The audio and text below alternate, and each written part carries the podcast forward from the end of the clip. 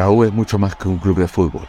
Es un mito, una leyenda, una tradición, una de las más hermosas historias que ha escrito el deporte peruano. Esto es Trinchera Crema Podcast con Pedro Ortiz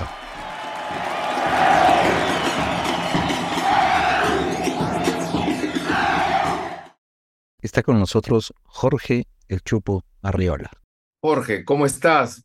Eh, un gusto realmente tenerte y en esta ocasión tan particular en el cual eh, recordamos eh, con tanto eh, con tanta alegría un aniversario más de, de la despedida de, de, más que un gran deportista, un gran hombre como Lolo Fernández, alguien a quien tú conociste tan cerca en los últimos años de su vida, pero que tú eh, llegaste a ver jugar y que y, admiraste no solamente como hincha universitario, sino como eh, amante del deporte peruano y, conocedor del, de, los grandes deportistas que ha tenido nuestro país. Bueno, Pedro, muchas gracias por la invitación. Es algo muy especial para mí y quiero agradecer que me tomen en cuenta por favor. Fíjate, yo tengo una relación de alguna forma también histórica con Lolo Fernández, porque mi padre fue estudiante de medicina en Alemania y mi padre llegó a Berlín, Alemania, el año 35. Por ah. lo tanto, y según, según las referencias que existen, ¿no? De, las Olimpiadas, en las relaciones de asistentes a los espectáculos, figura siempre Jorge Arriola, con otro grupo de peruanos, eran principalmente los que estaban en la barra. ¿no? ¿Algún dato de eso lo tienes tú? Claro. Y yo nací posteriormente, yo nací posteriormente en Berlín. Mi madre hermana. Yo vine muy pequeñito al Perú a los dos años. Mi padre hincha de la U, y desde muy joven me empezó a contar historias de los Juegos Olímpicos, de los jugadores olímpicos a quienes admiraba, y después, un poquito mayor yo, cuando mi padre trabajaba en el comercio. Y mi padre me llevaba al estadio, al estadio antiguo. Y me acuerdo que después de los partidos, él me llevaba a la redacción del comercio y él estaba acompañado de Lolo Carrera y de Eduardo San Román. Por lo tanto, te estoy hablando de los años comenzando los 50. Y desde ahí me hice hincha de la U, la U campeonó el 49 con Lolo. Y después estuve, estuve presente ya con amistad de algunos jugadores de la U. Fui el 30 de agosto del 53 a ver el partido que fue una inspiración, porque Lolo no estaba tan activo como para jugar. Estaba lesionado, ¿no? Y el entrenador Cuesta, Silva le hizo una insinuación como para que él jugara. Y él, ¿no? Seguramente por el espíritu alto que él tenía deportivo, dijo, sí juego. Y justo le tocó como para su último partido ganar el clásico y haber convertido tres goles, el que fue su último partido oficial. Posteriormente y a mitad de semana se jugó un partido contra el centro iqueño de noche. Y fue un partido donde él ahí le da la camiseta como que era su sucesor a Manuel Arce Zambrano, mi amigo desde juventud. ¿no? Entonces, fíjate mi relación ya con lo que era esta figura impresionante de la U Lolo. Yo después tuve una gran ocasión. ¿Por qué? Porque yo tenía amigos en la directiva de la U y me invitaron para que estuviera después del Mundial de España en la Comisión de Relaciones Públicas. Y estando en la, en las instalaciones de Lolo Fernández, no sé, esas cosas que suceden. Dijo, uy, se van a cumplir 30 años de la despedida de Lolo. ¿Y por qué no le hago un homenaje? Solo, solo. Y me acerqué a la directiva de la U y le dije, yo quisiera hacer un homenaje a Lolo Fernández, sin conocerlo. La U me dijo en pleno, ¿tienes la idea? ¿Lo quieres hacer? Tú organizas el espectáculo. La U, por supuesto, pone a disposición el estadio, el estadio Lolo Fernández, con todo lo que está relacionado a las instalaciones del club y, y todavía no va a faltar nada. Y ahí empezó mi trabajo que no sé cómo lo hice. Lo cierto es que llegaron los jugadores antiguos de Alianza Lima sin pedir nada.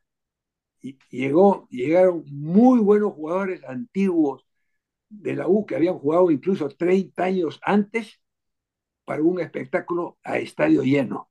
De preliminar fue el primer partido que jugó la Peña los jueves. Jugó contra un equipo llamado Los Roperos del Ronco Gámez, también con figuras conocidas. Sí, me acuerdo. Sí, y dirás, sí, sí. ¿Cómo pude yo llegar donde Lolo? Yo no lo conocía. Y me dijeron, Lolo vive en General Córdoba, en Lince. Y yo fui a su casa. Toqué la puerta, no me abrían. Y después, por suerte, se abrió la puerta, me presenté, estaba la señora y me invitaron a, pasar lo que no era lo que no era común. Y poco a poco me fui ganando la confianza de él, porque Lolo era muy desconfiado. Yo le decía, Lolo, te vamos a hacer un homenaje. No, hermanito, por favor. Tantas veces me han dicho, me han ofrecido. Lolo, yo soy un, un hincha, yo soy un aficionado, que tengo la mejor buena intención de hacer algo muy especial para ti. Hasta el último momento me decían, no, no voy a ir. Llegó el día 30 de agosto del 83 y Lolo que no llegaba. Y yo ya no sabía qué hacer. Hasta que antes, alrededor de las 3, apareció en el estadio, el estadio enloquecido y una tranquilidad para mí. A partir de ahí ya fue fui su amigo de confianza. Y él salía de su casa solamente conmigo. Incluso Jorge, dime una cosa. Una entrevista, una conversaban con, con, su hija, conversaban con la familia y decían, no, hable con Jorge Herrera. Él es el que, el que está con Lolo. Y yo llegaba a la casa de Lolo, ¿no? Para que vean ustedes la desconfianza de él, y tocaba la ventana y le tocaba. Ajá. Y él miraba de la U. Persiana, me veía a mí y me abría la puerta. Y, me, y me, abría, me abría la puerta. Te cuento un detalle anecdótico que no es conocido. Él vivía en una quinta, ya digo, en General Córdoba 2020, y en el, en el departamento último de la quinta vivía un señor que trabajaba en el comercio. Tú eres muy joven, probablemente no te acuerdas. Era el señor Julio Castillo, que era fotógrafo especialmente de las actividades hípicas. Y me conocía por mi padre que trabajaba en el comercio. Uh -huh. Y él me, él me contaba algunos detalles de Lolo y me decía que él a veces lo escuchaba de noche quejarse por los dolores que tenía del problema de la cadera y que justamente claro. nosotros, después del festival que le hicimos, pudimos enviarlo a Estados Unidos para que lo opere el doctor Carrión, que le hizo una operación fantástica y sin cobrar. ¿no? Y entonces fíjate tú cómo pudimos, pude tener la confianza de él por, por varios años. ¿no? Con, con, yo, yo lo admiraba, pues yo era hincha de él y he tenido pues ocasiones de estar deslumbrado de la forma de ser, la forma de ser de, de, él, ¿no? Tan simpático, también le gustaba contar chistes, amenizaba y, y escuchar historias con él y escucharlas cuando se reunía con los amigos olímpicos. Y muchas veces en la casa y, me, acuerdo quien sí lo visitaba con cierta regularidad y tenía la confianza y amistad de Lolo, era Gilberto Torres, que fue un gran jugador, de la un gran jugador, win, win, derecho, y él iba, él iba con regularidad a, la casa de él. Más o menos una, una introducción para que se pueda entender cuál fue pues mi, mi amistad con Lolo. Jorge, pero tú, tú viste el partido de la despedida de, de Lolo, ¿no es cierto? ¿Qué edad tenías? Así es. Yo tenía 13 años. 13, años. ¿Con quién fuiste?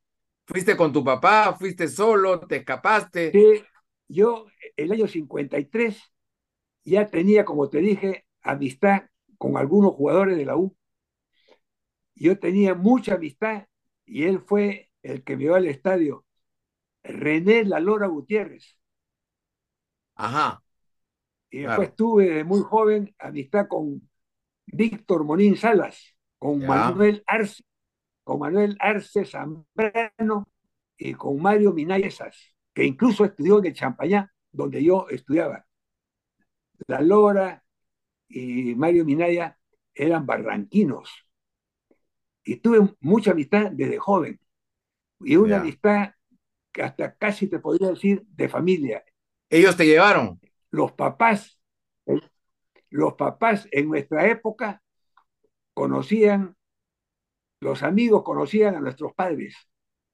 Y por lo tanto nuestros padres conocían qué amigos teníamos. ¿no? Y estas son historias, historias reales. Y, tengo buena memoria y me acuerdo de los detalles. Y me acuerdo, yo me acuerdo del equipo de la U del 49, con Walter Ormeño, con Augusto Gasco, Andrés da Silva, Rufino Valdivieso, Gilberto, Gilberto Torres, Víctor, Víctor Gómez, Lolo Fernández, con Campolo Alcalde, Dante Robay y, y, un, un, ídolo que lo tuve siempre también presente, Alberto, Alberto Terry, claro. Que después, con Miraflorino, tuve más amistad con él, porque además fue exalumno del Colegio Militar León Soprano, como yo. Y entonces tuvimos una gran amistad, ¿no? Y Toto lo admiraba, pues, a, a Lolo. A Lolo, claro. Fíjate, te cuento así detalles, eh, experiencia que yo las he vivido. Cuando yo le hago el homenaje y digo, tengo que hacer un espectáculo, solo, ¿ah? Solo, no sé cómo. Me fui a la Victoria a buscar en la mutual a los jugadores de Alianza Lima. ¿Tocaste la puerta nada más o conocías a alguien? No los conocía. Por nombre sí y por haberlo visto jugar sí. ¿La mutual dónde quedaba? ¿En, el local del cine Lux o dónde era la mutual de, de, Alianza Lima? Ellos estaban, estaban en la avenida Mancocapa. Claro, creo que era en un segundo piso, me parece. Y llegué y, me, llegué, sí, llegué y me presenté y le dije, señores, los saludé, tengo en mente o estoy preparando un homenaje para Lolo Fernández. Son 30 años de la despedida y algunos de ustedes han participado y han jugado ahí. Entonces, he venido para invitarlos al homenaje, para que veas el respeto por Lolo. Los jugadores de Alianza Lima inmediatamente, inmediatamente dijeron, sí, vamos, sin ninguna exigencia. Nada que cómo es, que cuánto hay, nada. Y se presentaron correctamente para estar presente con, con, con Lolo. Eso hay que decirlo así como, como, como, es. ¿no? Y hasta ahora lo sigo, lo sigo agradeciendo. Y, bueno, tengo grandes recuerdos, hicimos con Lolo actividades muy grandes. Por ejemplo, cuando, se cuando se cumplieron los 50 años, los 50 años de los Juegos Olímpicos, por supuesto en el 86, y se venían los Juegos Olímpicos de, de Seúl, y yo hice una reunión, una, reunión con varios de la selección de fútbol e invité a ciclistas, invité a nadador, a Walter Ledgar, invité a los basquetbolistas, los hermanos eh, Godoy, que trabajaban en la Bolsa de Valores de Lima, cerca a la sede del comercio, en Miro Quesada. Hice una gran reunión y, y, fue, y fue fantástica.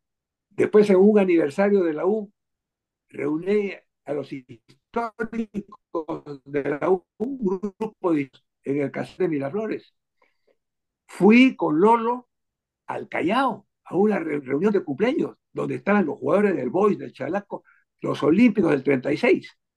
Por supuesto, ahí Campolo y Plico Alcalde, Chaflán, Portal. Raúl Portal. Estaba Arturo, Arturo, Paredes, don Juan Valdivieso. He disfrutado, disfrutado de muchas reuniones con, con Lolo y siempre que lo pude acompañar, pues ahí, estuve. Y, y, eso me dio oportunidad y mi agradecimiento a la familia Fernández, porque me dio oportunidad de conocer a Arturo. Tuve muy buena amistad con Arturo. Arturo vivía eh, cerca de Guzmán Blanco, en la calle Cervantes. Después con Lolín, con Eduardo. Claro. Y desde el año, desde el año 62, ¿no? Y, ya lo había visto jugar, pues amigo con José, y después con Jorge, Jorge y con su hermano Carlos. Su hermano Carlos, que era rubio, que era muy derecho y que muy joven se fue a la Argentina. Y tengo recuerdos de la familia Fernández y tengo un agradecimiento para todos ellos porque siempre me han tratado y se han portado magnífico conmigo. Jorge, Jorge, Lolo te contó alguna vez por qué él, cuando hacía sus goles, él no los celebraba, sino simplemente bajaba la cabeza, agradecía y se iba caminando? ¿Por qué no era tan eufórico para celebrar? ¿Por qué era tan humilde al momento de celebrarlo de, cuando hacía un gol? Creo que eso era de la sencillez, de la, de, la, humildad, de la humildad de él. No, era pues tan, tan expresivo en, la conquista de un, gol. E, e, eso es lo que yo, yo, escuché y lo escuché de la, de la familia porque no era tampoco tan, tan, tan expresivo, pero fue pues una, un, fíjate la grandeza de Lolo, que los hinchas de la U probablemente más del 90%, 95% no lo vieron jugar y no han visto ni siquiera un video. ¿Y cómo, ¿Y cómo lo tienen tan dentro de sí como el ídolo máximo? ¿Por qué? Por el ejemplo de vida de él lo que se ha transmitido de él, lo que él ha sido, no solamente como goleador, sino lo que él, lo que él fue como persona.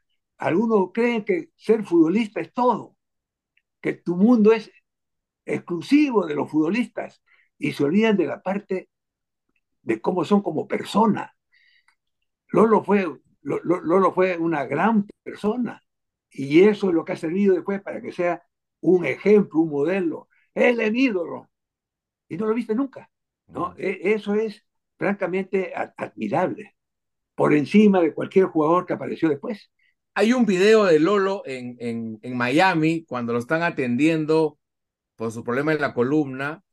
Y a mí lo que más me llama la atención es que, quien, lo, quien habla con él es Teófilo Cubillas, que es el ídolo máximo de Alianza Lima, para, para ver cómo eh, ahí no importaban las camisetas, lo que importaba era la admiración mutua entre Lolo Fernández y Teófilo Cubillas. Pero por supuesto, justamente lo que, lo que estamos, lo, lo, lo, que estamos conversando anteriormente, yo no entiendo el, el, el, odio, ¿no? E, e, ese odio, extremo que puede, que, puede haber. No puede ser tu amigo de, un, de una persona porque es hincha del otro equipo eso no tiene un aspecto, un aspecto deportivo, eso, eso va, va a lo incomprensible. Entonces ese gesto de, Teófilo Cubillas, sí, yo tengo fotos, incluso cuando llega al aeropuerto está Teófilo con él, yo tengo fotos de eso. Y yo he sido amigo de, de, Teófilo y, y, me acuerdo, pues yo, yo he ido al aeropuerto a despedirlo y a recibirlo. Aquí en Miami, Florida, Estados Unidos. ¿Qué tal, Lolo? Bueno, mi primera palabra mi profundo agradecimiento al doctor Carrión, su amigo que a su digna esposa, que bueno, no tengo palabras sinceramente de agradecimiento porque esto es como si fuera mi casa, ¿no? Eh, tengo entendido, Lolo, que el día de ayer fuiste sometido a un riguroso trajín de diferentes clases de exámenes con respecto a la determinación de qué es lo que tiene que seguirse al tratamiento que tú has venido a, hacer de aquí en Estados Unidos. ¿Podrías contarnos así a grandes rasgos en qué consistieron? Efectivamente, lo que tú dices la pura verdad, porque fui con la señora este, Anita Carrión. Anita Carrión y me condujo hasta allá y ¿para qué? Fue un examen bastante profundo. Por eso se dice, qué bonito es que los jugadores se den la mano antes del partido, pero sería mucho mejor que después del partido se den un abrazo. Eso, e, e, eso, eso debe ser así. ¿Por qué tiene que terminar en una trompeadera? Tiene que terminar pues en escándalos. ¿No? Así es. Que no era lo Jorge, tú dices, tú, tú eras amigo, como, como dices, de, de jugadores de la U que, que, estuvieron al lado de Lolo. Hay historias que se cuentan de ese último clásico. Se dice que Lolo no iba a jugar, que estaba lesionado, que Cuesta Silva no lo quería incluir, que al final él juega porque hay una campaña que realiza Pocho Rospigliosi. ¿Qué sabes tú de eso? ¿Por qué juega Lolo ese partido? yo lo que me acuerdo es que él no jugaba ya con, con, frecuencia. No nos olvidemos que cuando hablamos del año 50, han pasado 73 años. pues. En los años 50, los futbolistas se morían de miedo de cumplir 30 años. Claro. Algunos se quedaban estancados en 29, porque cuando tenías 30 eres un viejo que te tenías que ir a tu casa. Y Lolo Fernández jugó su último partido a los cuántos años? Lolo Fernández nació el 13, el 13 y jugó el 53 a los 40 años. 40 años. No había, no había jugadores, los jugadores terminaban a, los 30, 31, 32. Lolo jugó a los 40. En su etapa final no jugaba tan seguido. Por eso digo yo que el entrenador Cuesta Silva, en un momento feliz. Le preguntó a él si podía estar en condiciones de jugar. Tanto que jugó uno y dijo, llegó el favor de Dios y acá, y acá lo dejo. Después de haber metido los tres goles, él podía haber dicho, no, voy a seguir. No, fue, fue una, una, una oportunidad pues precisa. Ya, ya te digo, con 40 años no habían jugadores en el mundo es un, caso, un caso especial. ¿tú, ¿tú, has estado en cuántos mundiales? Yo he, yo he asistido a 14 mundiales, 141 partidos, 12 finales, y si Dios quiere, iré a un mundial extraño, rarísimo, pero sería mi mundial número 15. Y esos tres goles que gritaste esa tarde, han sido de los más importantes de tu vida, crees? Bueno, ha, sido un, indudablemente un hecho muy especial. Ha sido un hecho muy, especial, porque, porque además, fíjate, se hizo en el Estadio Nuevo. Claro, porque el estadio se cierra, el estadio se cierra después del partido Muni Boys, que ganó el Boys 3-2. Termina, se cierra el estadio y se reinaugura, se reinaugura el 27 de octubre del 52. 52, claro. Y en 53 se juega el campeonato sudamericano que campeona Paraguay. Y después de eso, que fue en, en marzo, todo el campeonato se jugó en el Estadio Nacional. Y después de eso viene el partido de Lolo, Fernández. Como otra anécdota te cuento, que la familia lo ha reconocido mucho, porque es, para recordarlo con tristeza. Dima Segarra estuvo en el estadio justamente el 27 de octubre del año pasado, cuando se cumplían 70 años del Estadio Nacional, los 70 años de esa etapa. Y fue Dima Segarra. Y en un momento por la amistad que yo tenía con él, también desde esa época, con, su hija política, la señora González Vigil, casada con el hijo Claudio de Dimas, le pedí que me acompañe hasta el arco de la tribuna norte. Y en el arco de la tribuna norte me tomé algunas fotos con Dimas, recordando, recordando que él había estado ahí el año 53, hacían 70 años. Mira tú, Dimas ha fallecido a su mes, a, su mes y con la familia y con la hija política recordábamos, porque la hija política ella misma dijo, ¿se acuerda usted, Chupo, que yo les tomé la foto en el arco, en el Estadio Nacional? Pues efectivamente así, fue. y, te decía porque Alianza en, en ese partido tenía a Guillermo Delgado en la defensa, que era el, el, león del José Díaz, ¿no? Y estaba Heraclio Paredes, estaba Cornelio Heredia, tenía un buen equipo en ese partido, en ese clásico. Por, por, supuesto, por supuesto que sí. No sé incluso si, si ya jugaban Barbadillo y Valeriano. Creo que no. Probablemente sí. Creo que no. Sí. Bueno, pero, igual era un gran equipo. Sí, sí, sí. No, sí tenía, tenía un, gran equipo. Estaban los Velázquez también. Sí, sí, sí, sí. Tenía eh, eh, muy probablemente Emilio Vargas. Yo, yo me acuerdo de, ya te digo, de, de, toda esa época, me acuerdo muchísimo y me acuerdo detalle, otra anécdota. Yo estudié en el Colegio Militar León Soprado.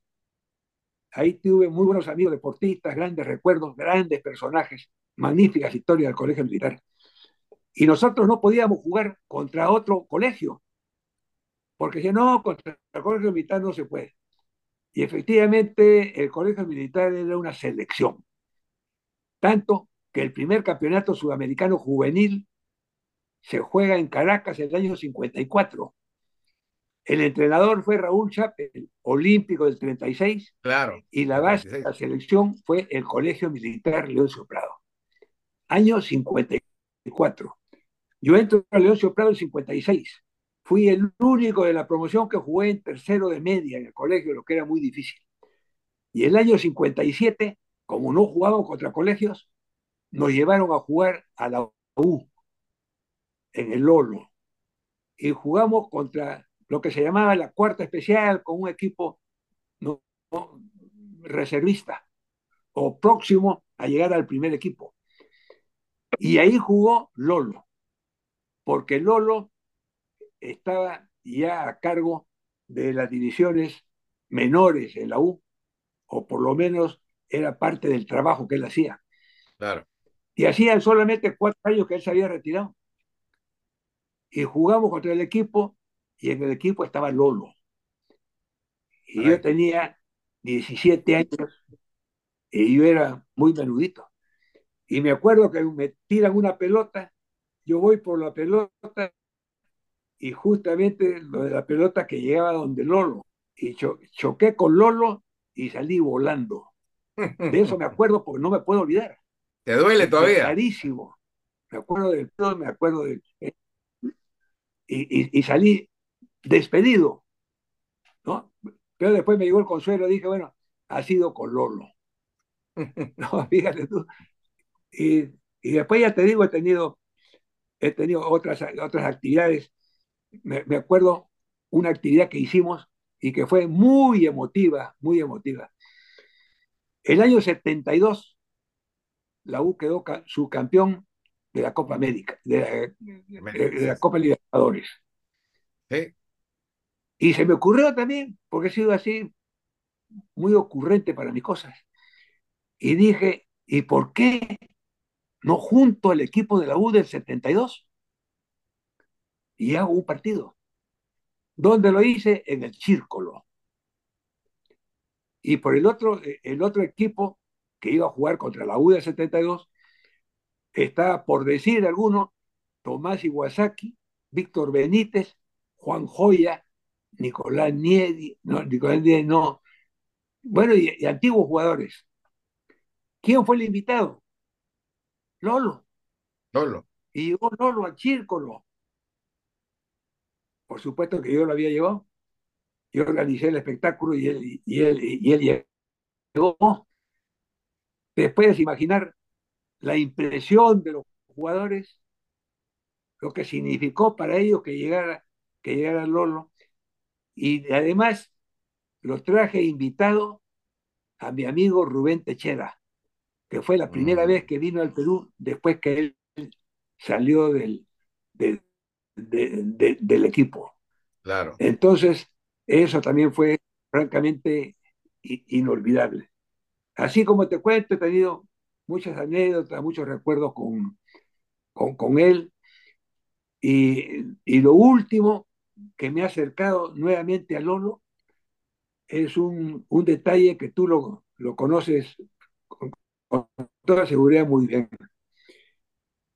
Había un monumento en el frontis del Estadio Monumental de Lolo. Y yo no sé quién, ¿no?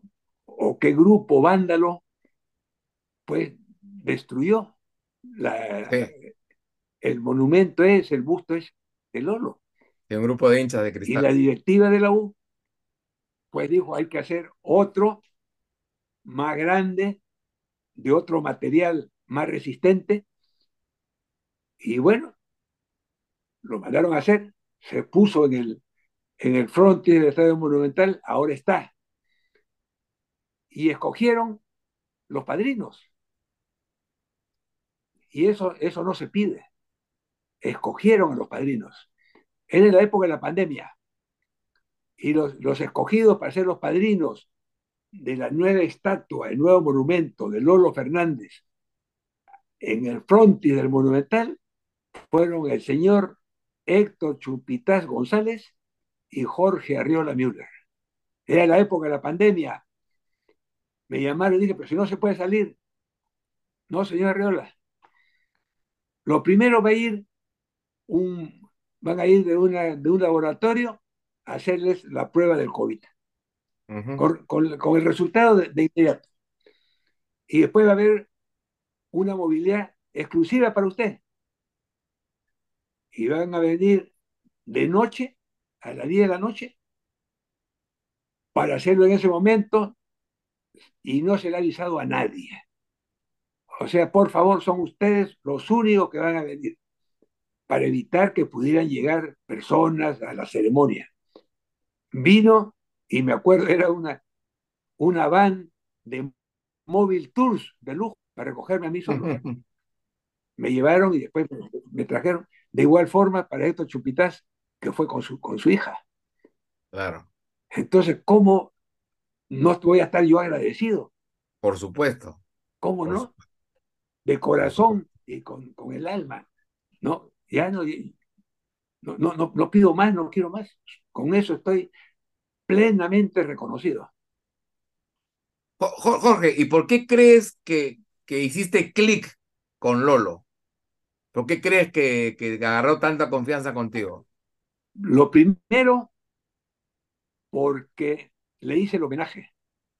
Y el homenaje, él comprobó que fue hecho con honestidad, sin, sin ninguna posibilidad de que alguien pudiera dudar. Porque la Asociación de Fútbol vendió las entradas. La Asociación de Fútbol le dio el cheque directamente a él. Nadie tomó un centavo para nada. No hubo que haya gastado en esto, que hay que darle a, a este que nos ayuda, que hay que darle para el otro, nada. Los árbitros fueron en forma gratuita. Igualito, lo he dicho y lo repito, fue, fue, fue el equipo de Alianza Lima, los equipos preliminares, nadie, un solo, absolutamente todo.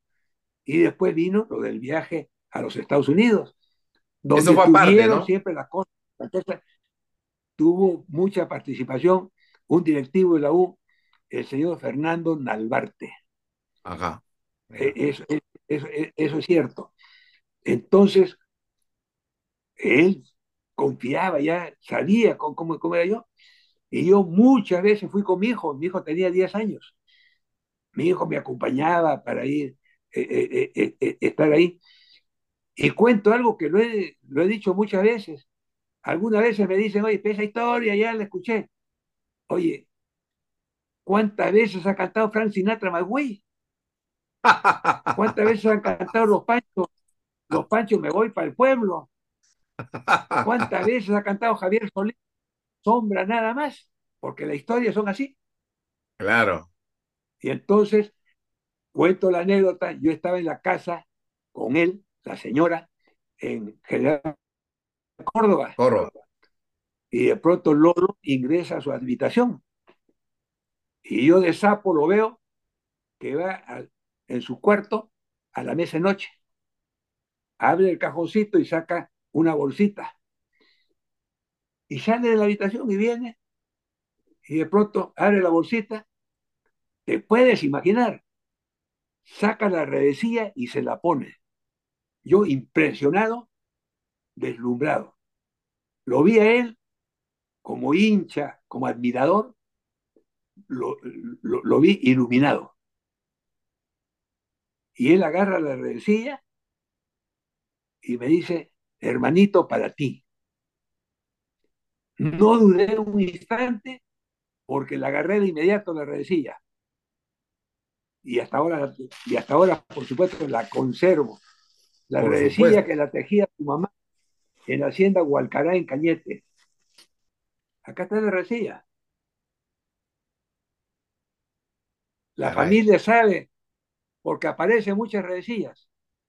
Imagínate. La familia sabe de la, de la autenticidad de esta prenda que es clásica en la estampa del Lolo. Este, yo no tendría por qué, por qué inventarla. Sí, claro, Y esta,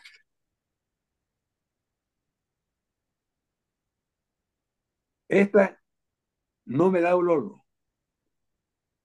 Esta me la dio un jugador que jugaba con Lolo. Y esta, Estaba... lo tengo que decir, esta es la que ha servido de modelo para las nuevas camisetas de la U. Cuando aparecieron las camisetas Umbro, con esta insignia, con alto relieve, que todo el mundo dijo, qué linda camiseta. Umbro tomó 500 fotos de esto para poder hacer esta insignia. Y de eso, estaban, estaban, estaban prendidas de, las, de, las camisas antiguas. Por, por, supuesto, de esto, por supuesto, nadie se acuerda. Pero, pero esta es legítima. ¿Y sabes por qué es legítima? Porque esta está firmada por Prisco Alcalde. Prisco Alcalde. Teodoro Prisco Alcalde Millos, hermano de Jorge Campolo, Campolo Alcalde. Está firmada por él. Esta era la camiseta para la que necesitaban un imperdible. Claro. Y se la, y se la ponían en la camisa. Esa esta debe tener, ¿qué? Eh, 80 años debe tener esa... esa, esa pero, pero, pero, pero, claro, te enseño otra, otra cosa única, considerando la gentileza que me hayas invitado. Este carnet de la Federación de Fútbol es de la selección de 1927 la participación internacional primera de Perú, Copa América en 1927. Claro, y este carnet, Federación Peruana de Fútbol, jugador internacional, era la que se la daban a los integrantes de la selección, con el detalle de su, de su historial en la selección. Pero la, la selección jugaba muy pocos partidos. Ahora juegan todos los meses o todas las semanas. Claro, ¿no? claro. Entonces, cuando se comparan las, las, estadísticas, ¿no? te dicen, él ha metido más goles que Lolo. Oh, sí, claro. imagínate, imagínate. Y Lolo, y Lolo jugaba de campeonato 18. No, imagínate, imagínate. No se puede comparar. No. hay manera de comparar la cantidad de partidos y el promedio de gol que tiene Lolo, imagínate, pues, ¿no? No, Lolo, Lolo fue goleador de la Copa América del 39. Claro, claro, claro. Ten, tengo, tengo esa camiseta del 39, pero no te voy a decir, fácil sería No, esa camiseta de Lolo, no. Es del equipo de Lolo. Que es una camiseta, que es una camiseta hermosa, con un escudo bordado sensacional. Tengo la camiseta del 36. Fíjate tú qué, qué, qué, joyas. Entonces, nadie, nadie se puede sorprender de mi afición al fútbol de origen. dos, dos últimas curiosidades, Chupo. ¿Tu papá entonces vio los partidos de Perú en Berlín 36? Por supuesto. Yo, vio el partido contra Austria. Pedro, yo, yo me acuerdo que te pasé una nota con los, los peruanos que estaban presentes en el partido Perú-Austria. Sí, me acuerdo, sí, me acuerdo. Tienes razón, tienes toda la razón. Tienes toda la razón. Bueno, ahí sale Jorge Arriola. Claro, claro, claro, claro, claro, claro, claro. Y mi padre, y mi padre era amigo de las, las personas, los peruanos que estaban en, en Alemania. Y dime una cosa, por, a eso, mi pregunta iba a eso. Hay la historia de que los peruanos invadieron la cancha en ese partido. ¿Él te llegó a contar algo? ¿Te acuerdas algo de eso? No, eso, eso no, no lo puedo precisar. Ya. Eso no lo puedo precisar. Lo que sí puedo precisar que mi padre siempre me decía, pues, de la magnífica selección que teníamos. E, e, e, eso sí. Y había después un periodista que trabajó en el comercio, que tú seguramente de nombre lo has escuchado, Lolo Carrera Sánchez. Claro, sí. Que trabajó en el, comercio y en otros diarios. Sí, sí, sí. ¿no? Y como te dije, con, con Eduardo San Román. Él era el periodista olímpico, admirador, admirador tremendo por lo que era la selección olímpica y amigo y, y, seguidor, seguidor de ellos. Entonces yo, yo conozco bien esa historia, pero yo no, no, no, no, no comento y no opino sobre lo que no conozco hacer, con certeza o lo que no he visto. Okay, ok. Por eso muchas veces, o generalmente de lo que yo hablo, no es lo que me han contado, sino yo estuve ahí. No, no, sí, sí, claro. Lo que pasa es que. Hablar de puedo hablar de, lo, de los 14 mundiales, las 15 Copas de América, 8 Eurocopas, la Copa, la Copa de, Oro, la Champions. Mi primer partido internacional fuera del Perú lo vi en 1959 en Stuttgart. Le ganó el Real Madrid al Stade Reims 2 a 0. 1959 en Stuttgart, Alemania. Entonces, fíjate, a partir el de equipo, ahí. El equipo de. ¿Ya está? ¿El equipo de Estefano? ¿O ya no está Di Estefano en esa época? Por supuesto. con Di Stefano, con Domínguez, con Santa María, con Marquito, con Rial, con, con Francisco, Francisco Gento, con Canario, con todos ellos. Por supuesto. Historia, historia viva de Real Madrid. Chupo, Chupo, eh, no, no, no, no me quiero desviar del tema porque contigo podríamos hablar de, de, fútbol, eh, de cualquier tema relacionado con el fútbol, pero el, tema principal es Lolo Fernández. Lo he escuchado varias veces, pero quiero, quiero que lo repitas para, para este espacio. ¿Cómo definirías tú a Lolo? No solamente por cómo lo conociste, sino por lo que por lo que representa, por lo que has leído, por lo que has escuchado, por lo que te han contado amigos, conocidos, en fin, ¿cómo definirías la, figura de Lolo Fernández? Bueno, muy buen deportista, muy buen deportista. El hecho de ser buen futbolista no significa que seas buen deportista. Han habido muy buenos futbolistas que han sido pésimos deportistas. Lolo fue un buen, muy buen deportista. Los valores del deporte él los tenía claros. Él respetaba a los rivales. Los rivales lo respetaba él.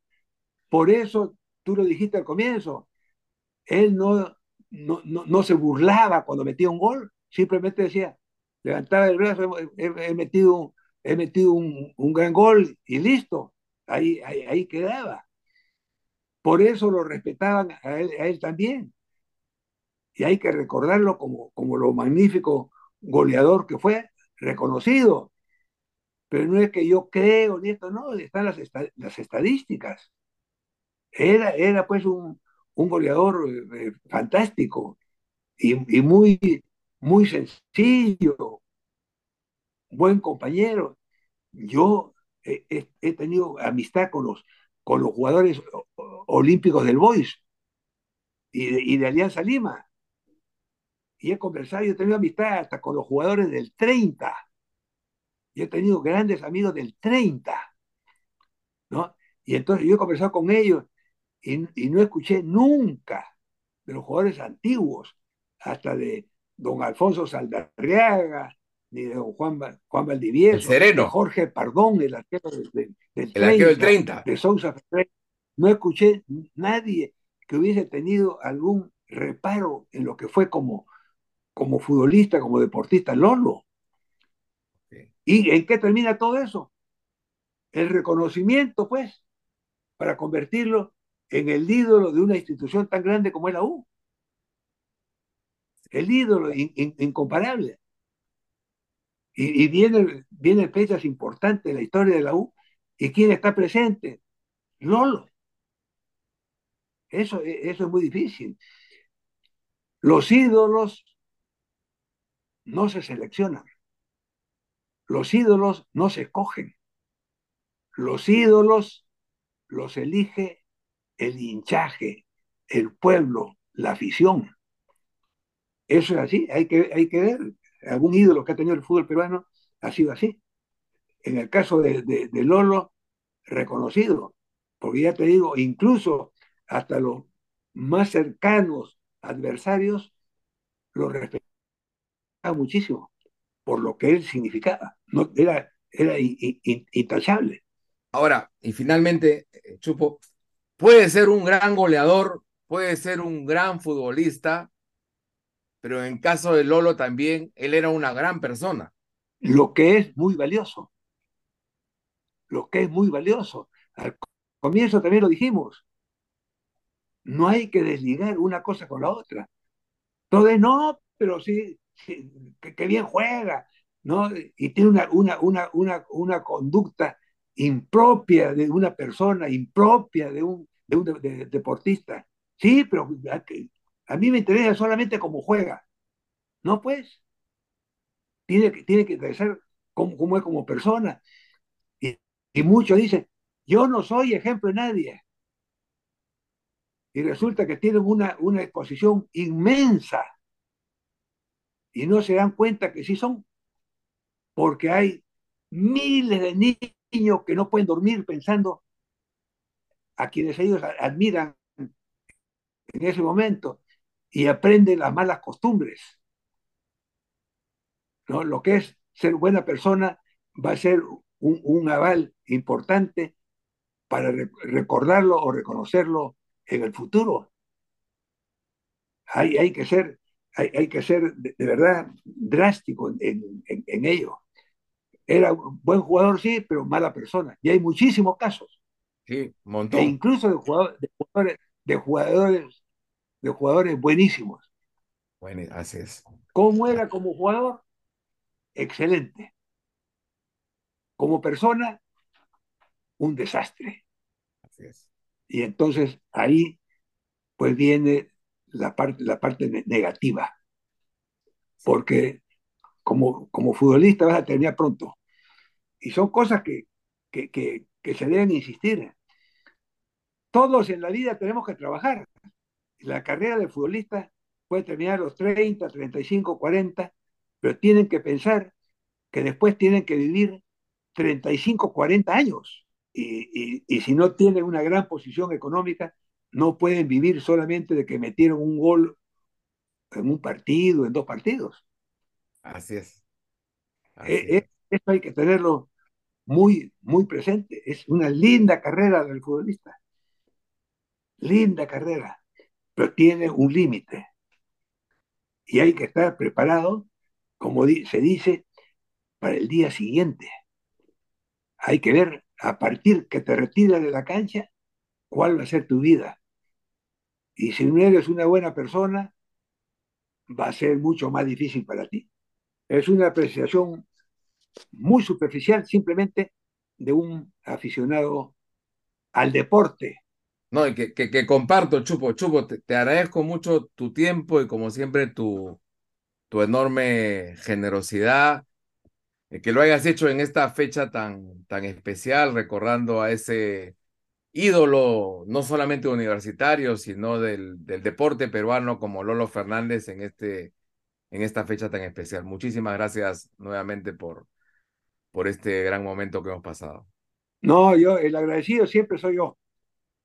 Y, y para mí ha sido muy, muy importante que me hayas invitado a, al programa y te voy a decir con franqueza por qué. Porque me has dado la oportunidad de recordar a mi padre. Me ha dado oportunidad de recordar que yo nací en Alemania, en Berlín, justamente porque mi padre estaba allá, y recordar a mi madre, que justamente hoy, hace 15 años que falleció. Caray. ¿no? Y recordar una gran etapa de, de mi vida con grandes, con grandes recuerdos. Por eso, muy agradecido, Pedro, y siempre a las órdenes. Y ojalá haya, haya sido pues, de interés esta conversación que hemos, que hemos tenido. Por supuesto, un gran abrazo, Chupo. Gracias por todo.